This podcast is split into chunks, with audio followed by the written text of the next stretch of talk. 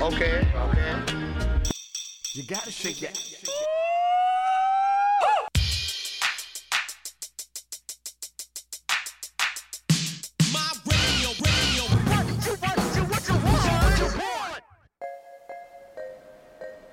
はい始まりました片隅ツインズのわちゃわちゃウォントわちゃわちゃワンこの番組はイベント会社と出版社で働く2人が業界の片隅から片隅ツインズとして好きなカルチャーについて思うままにわちゃわちゃとトークする番組です、はいということで、えー今回第2回となりますけど玲子さん第1回のポッはいドキャスト撮ってみてどうでした意外と楽しかったです意外と意外と意外とあのもうなんかいろいろ嫌ななんか気持ち悪いとこありましたけど、まあ、楽しく喋ってるなっていう印象でしたなるほど、まあ、そうですねなんかまあゆるさ適度なうんゆるさと浅さでうんそうあのー浅い浅いなと思って、まあまあそうですね改めて浅いなってノート書きながら思いましたねうんうん、まあなんかこう友達のおすすめを聞くみたいな感覚でいけたらなという目指したいなというふうに思あってます、ー確かにはい、そんな感じで前回えミュージックビデオの話ちょっとしてたじゃないですか、はいはいはいはいであのーミシェル・ゴンドリーのスターギターの話とか、あこういうの自分も思ってたなみたいのを、うんこう映像化されてうんちょっとこう持ってかれるみたいななんか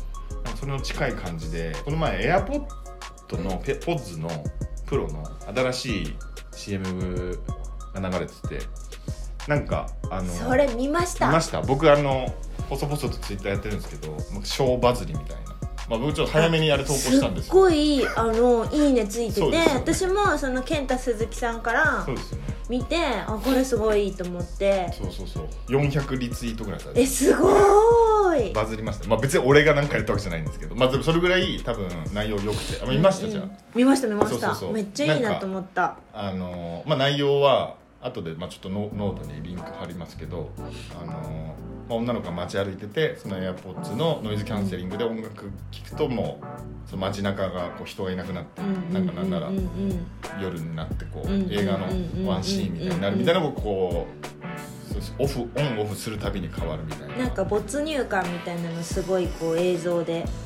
うまく表現してるやつですそようねそうですそうですなんかあれも多分、あのすごいみん共感したっていうのはなんかそのあるあるのところかなってそう思ってて。うんうんうんなんか僕もすごいそれ思ってたん ですよ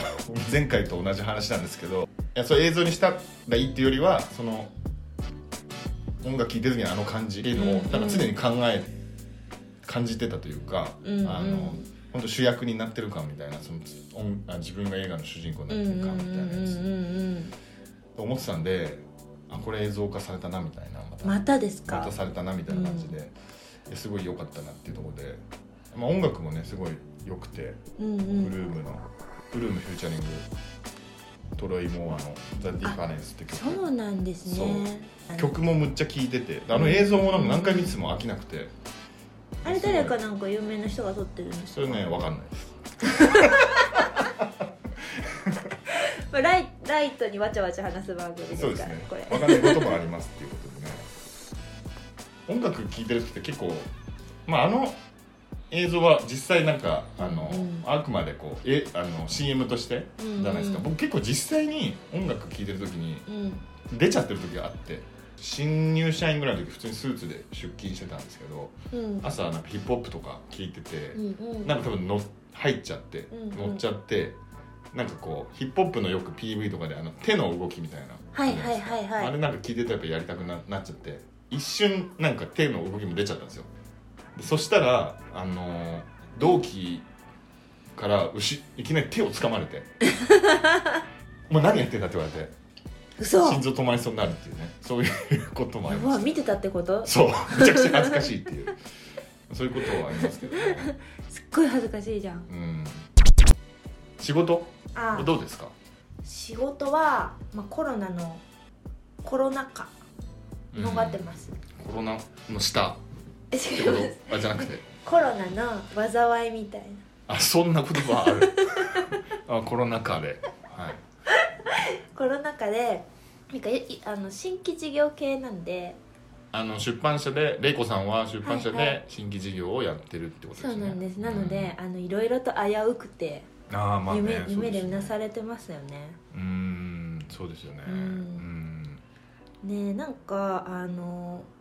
まあ雑誌とあとなんかデジタルのなんかコンテンツうん両方あるんですけど、はいあと e コマースもえ入ってくるんですけど、なんかこうコンテンツのなんかこう作り方みたいなのすごい考えててでデジタルはまあうん結構テクニックがいるじゃないですか、ー、ちょっとウェブメディアに載せるコンテンツってこそうとです、そうです、はいはいでそこをこう編集部とこういろいろこうチェックして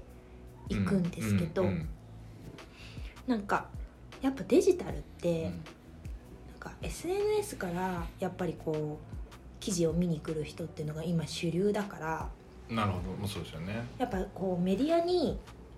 いきなりねブックマークしてってよりそうそうそうはそうなんか飛んできた流れてるやつでリンククリックの方が多いですよね確かにそうでやっぱり興味のある記事にアクセスして読むとか、はいはいなんかこう自分のやっぱり知ってるもの知りたいものうんを知るっていう範疇からデジタルが出るのが結構難しいなって思ったんですようんで 今そのなんか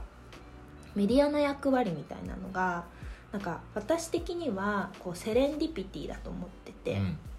要はなんか自分の知らないこととかあのーなんか気づきというかそういったものって雑誌だとこうパラパラめくった時に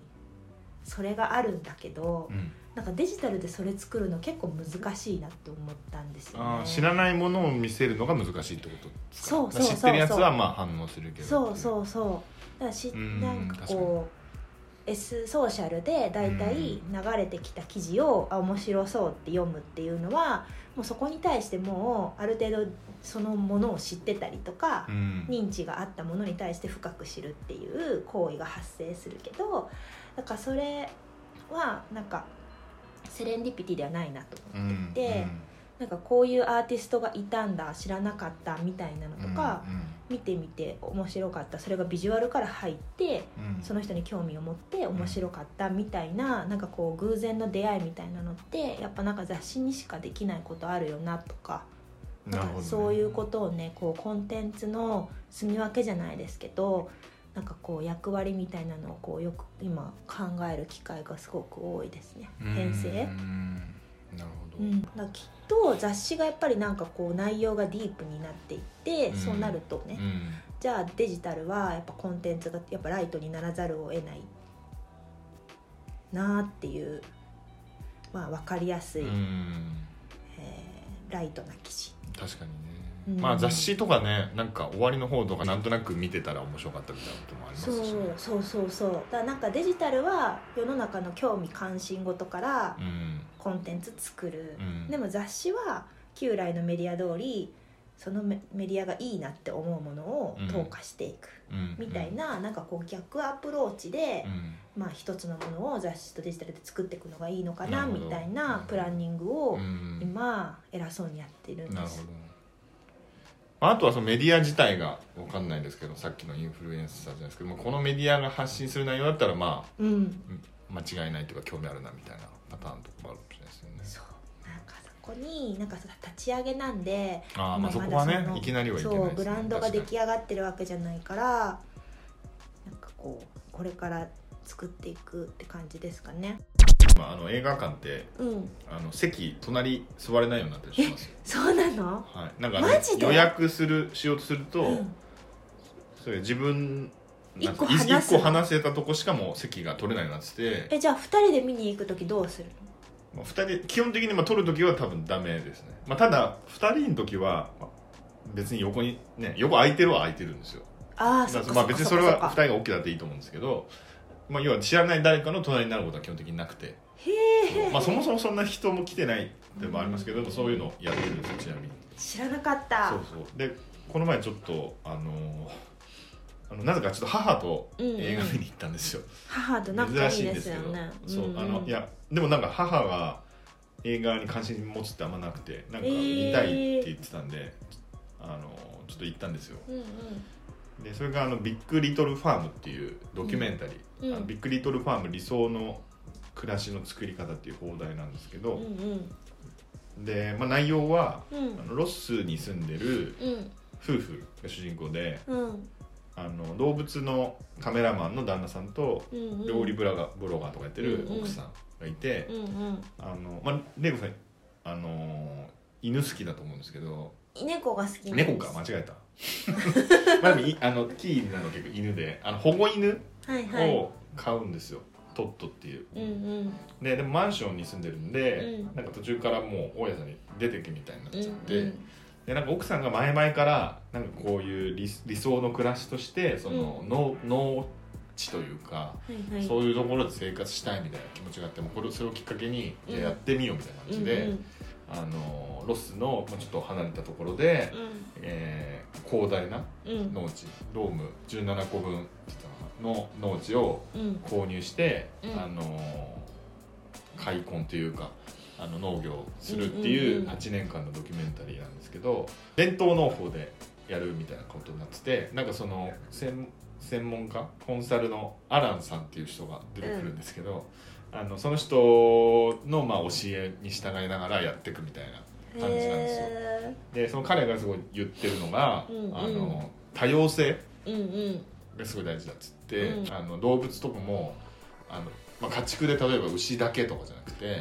もう何百種類いろあ考えられる動物を呼ぶんですよ連れてくるんですようんあの、まあ、豚とかあの、うんとかもあるし鳥とかうんうんもあってフルーツももう何十種類うん何百種類っていうのを植えて、で要はその多様性の環境を作ることによって、うんいろんななんかこう問題とかうんをうん自分たちでこう自己抑制って言ってましたけど、はい自己抑制でこう解決するみたいなへーっていうまああのなんでしょう考え方うんうんでやってて、でもとはいえ実際あのロスなんでうん干ばつが起きたりとか、うんうんあのまあ山火事があったりとかあとなんかその害虫とか、はいはいあとコヨーテが来たりとかであるんですけどなんかそのなんか問題例えばあの、うんすごい雨が降らなくてうんなんか藻がむちむちゃくちゃ浮いちゃってるやつをほ他の動物が食べたりとかうんうんカタツムリがすごはいい増殖しちゃって、その果物どんどん食べちゃうみたいな、うんうん結構本当結構虫嫌いな人だときついなっていうぐらいの描写がちょっと出てくるんですけどでそれも困ってるとあの鶏をそこに放ったらその餌になってみたいなうんうんそういうなんか循環アヒル軍じゃんそれアヒル群あの中国の、うん中国が今あの10万羽のアヒル軍を、うなんんか投下したニュース出てましたよ ね知らないです けどぼんやりした情報がありがとうございますいやイナゴが イナゴがめちゃくちゃ襲来してきうて、ん、そこの国にそのアヒルがイナゴを食べるからああなるほど10万羽のアヒルを中はい国はいがはい投下したっていうニュースそうそうそうまあそういうことですだからそれをまあ一個一個そうやってやるんじゃなくてうんうん逆にもう多様なのでその何かしらその中に答えがあるってしかもそれも思いつかないよううなんコヨーテがどんどん鶏食べちゃってとか、うん結構悲惨な状況になるんですよ、うんうんうんでもなんかあとは害獣うんなんだけども、コヨーテも他のことに役立ったりするとかいうようなことがあってでもなんかすごい食物連鎖ってことですか食物連鎖そうそうですねそういう循環生態系みたいなそうそれがすごいまあねあんまり普段あんま関心持ってるもんじゃないんですけどまあね、なまあ、それを無面白そう理やりこう人間社会に当てはめるべきなのかちょっと分かんないんですけど、まあ、多様性ってやっぱ大事なのかなと思って、まあね、人間も自然の一部だって考えれば、そういうことあるのかなってちょっとね思って、えーいい映画でしたね。へえなんかタイトル聞く限りあんまりそそらなかったですけどちょっと話聞いたら面白そうだなとそうなん思ですよねいました、でもこれみんなでも多分知ってると思うんですけど、はい、なんかブライアン・イーノのうん、ことについて調べててそれなんか調べる系多 いですね。それ仕事でいえいえいえ普通に調べてて、はい Windows95 のうん「起動音」うんってブライアン・イーノ作曲って知っえてました、ーいや知らないですそうなんだそうで私知らなくて、うでどんな音ですかでもでもねそれで聞くとねすっごい綺麗な音だなって思いえます、ー、ボワーンみたいなやつそうそうそうわーんみたいなう、んで知らなかったと思って、まあそれを結構ちょっと発見でうんあの聞いたりとか、でえっとそのブライアン・イーノがなんだっけなピーター・シュミットっていううんドイツの、確かジル・サンダーのロゴとかうんうん作ってるドイツの有名なグラフィックデザイナーの人いるんですけど、はいその人と一緒になんか CD のジャケットとか結構こうやっていてでえっ、とそのブライアン・イーノと,、えー、とピーター・シュミットがやってるそのオブリーク・ストラテジーズっていううんカードセットがあるんですよ。うんでそのカードセットっていうのがなんかフレーズがペンで殴り書きみたいなのされててでこう名言みたいなうん名言なんかこう自分のその創作活動に役に立つ言葉みたいなのが書いてあって、はいそれを毎日1枚うんめくって、ん自分のその創作活動にこう生かすみたいな。ううんうんんでなんかこういうのをなんかこうあのデジタルのコンテンツで入れたいなと思っててなんはいかメルマガとかはいはいこういうカルチャー系の人の、まあ、名言とかああなるほどただでもそれがちょっと課題解決につながるものだといいなって思ってて、はいはいやっぱこう自分のそのやってるメディアって結構多分カルチャー好きな人が多いし、うんうん創作活動とか趣味でやったりとか、まあ、し仕事でやったりとか何らかし何かしらそういうの好きな人多いと思うのでこういう方向性のものをやりたいなとか思ったりして調べたりしてました。僕ヒップホップ好きでうんあの、まあ、海外のも好きなんですけど日本のもすごい聞いてて最近のなんか自分の中のニュース的なやつで言うと、あの波千恵ってわかります波千恵さんあ知らのないですラッパーの女性のラッパーでうん、あのジャンル何ですかヒップホップですへえ女性女性で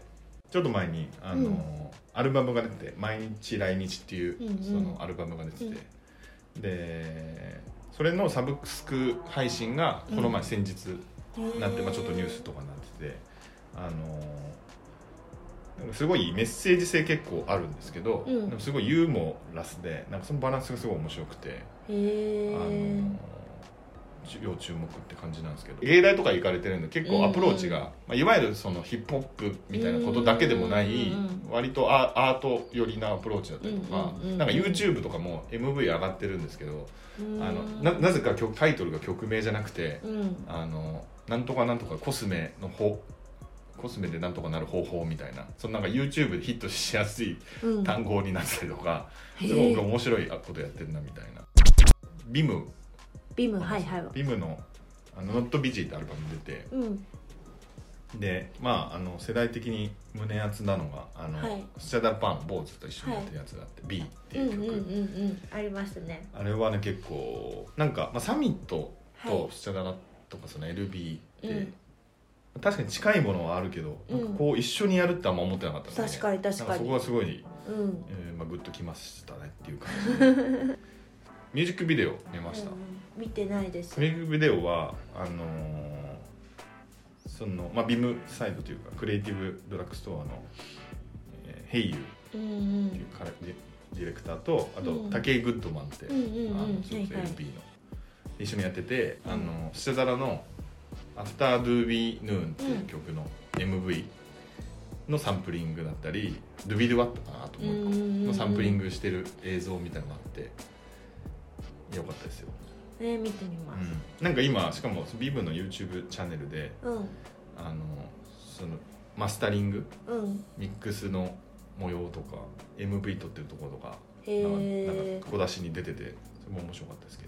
どねおー日本のそのエリア別のそのファッションの女子大生かなうんあの特性うんうんの調査みたいなのを、えー渋谷109がやっててうんでまあなんかあの玲子さん大阪出身でしたっけ神戸そうなんですよ大阪なんですですよねで東京と大阪の若者のファッショントレンドの比較みたいなやつでこれでもあれですよ、うん悪口は許さないですよあ大阪の、はいい、やで結構悪口じゃなくて、まあ、割とこう近いですよっていうことみたいなんですよあのもへーう今は東京と大阪の差がなあくんなまってりきなているんとですかであすごい具体的なエリア別に言うとうんちょっと僕大阪の土地勘がそんなにないんですけど、うんうん大阪南はいはいと渋谷っていうのが、はいあの結構近いあの要は人と違うっていうのを割と大事にしててで大阪北と新宿は、あの割とこう同同性受けとかうんうんうん重視してるみたいな、あなんでかわかる気がしますそうなの合ってますかっていうのをちょっと聞きたいなと思ってであとなんか原宿はまあトレンドに敏感みたいな、うんうんでこれがちょっと最後しあのー僕割と、あのー地元に近いところなんですけど池袋うんうんはファッション低関心って言わ れててこれが結構ショッキングだったなっていうのはちょっと思いましたけどね、うんでも大阪はやっぱそういう感じなんですか北うんは新宿で南は渋谷みたいなそうやっぱりね断絶されてますねうーん大阪と高層でもやっぱなんか南の人が反対で北の人は賛成みたいなもうえー断絶を感じました道頓堀ってどっちですか南です南ですかああれの辺がじゃあ渋谷みたいなそうじゃあ南の方がやっぱ派手ですよねうーなんんかストリートっていうかアメ村とかがあるやそつでうアすメか村があるんうでーんちょっと古着とかはいはいはい着ちゃうような人がうーいっんぱいいますうんなるほど北はやっぱきれいめうんうんうんうんですね私どっちかちょっとみん大阪南に住んでるはいあ実家がそうなんで南の方が近いんですけどうんなんかこう東京出てきて思ったことがすごいチークのチークが薄くなったっていうチークチークはいあの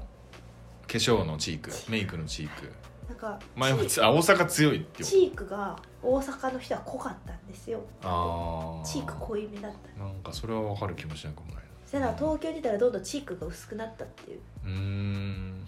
いうそう単純に全然にちょっとこ濃いめとかきつめのメイクが多いっていうことですか大阪はそうそれ多も分チークだけそれもありました多う分ん私は多分そうで、うん東京に東京の生活が長くなって化うん粧がちょっと大阪にいる時より薄くなった気がしますうーん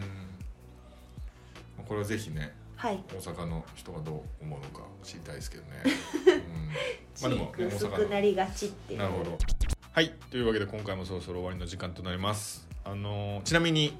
今回話題が出たカルチャーについてはノートで動画リンクなどのフォローをしてますので、ぜひそちらもご覧ください。ポッドキャストのプロフィール欄にノートのリンクを貼ってます。いやはい。次回は4月8日の更新を予定してます。それでは次回もよろしくお願いします。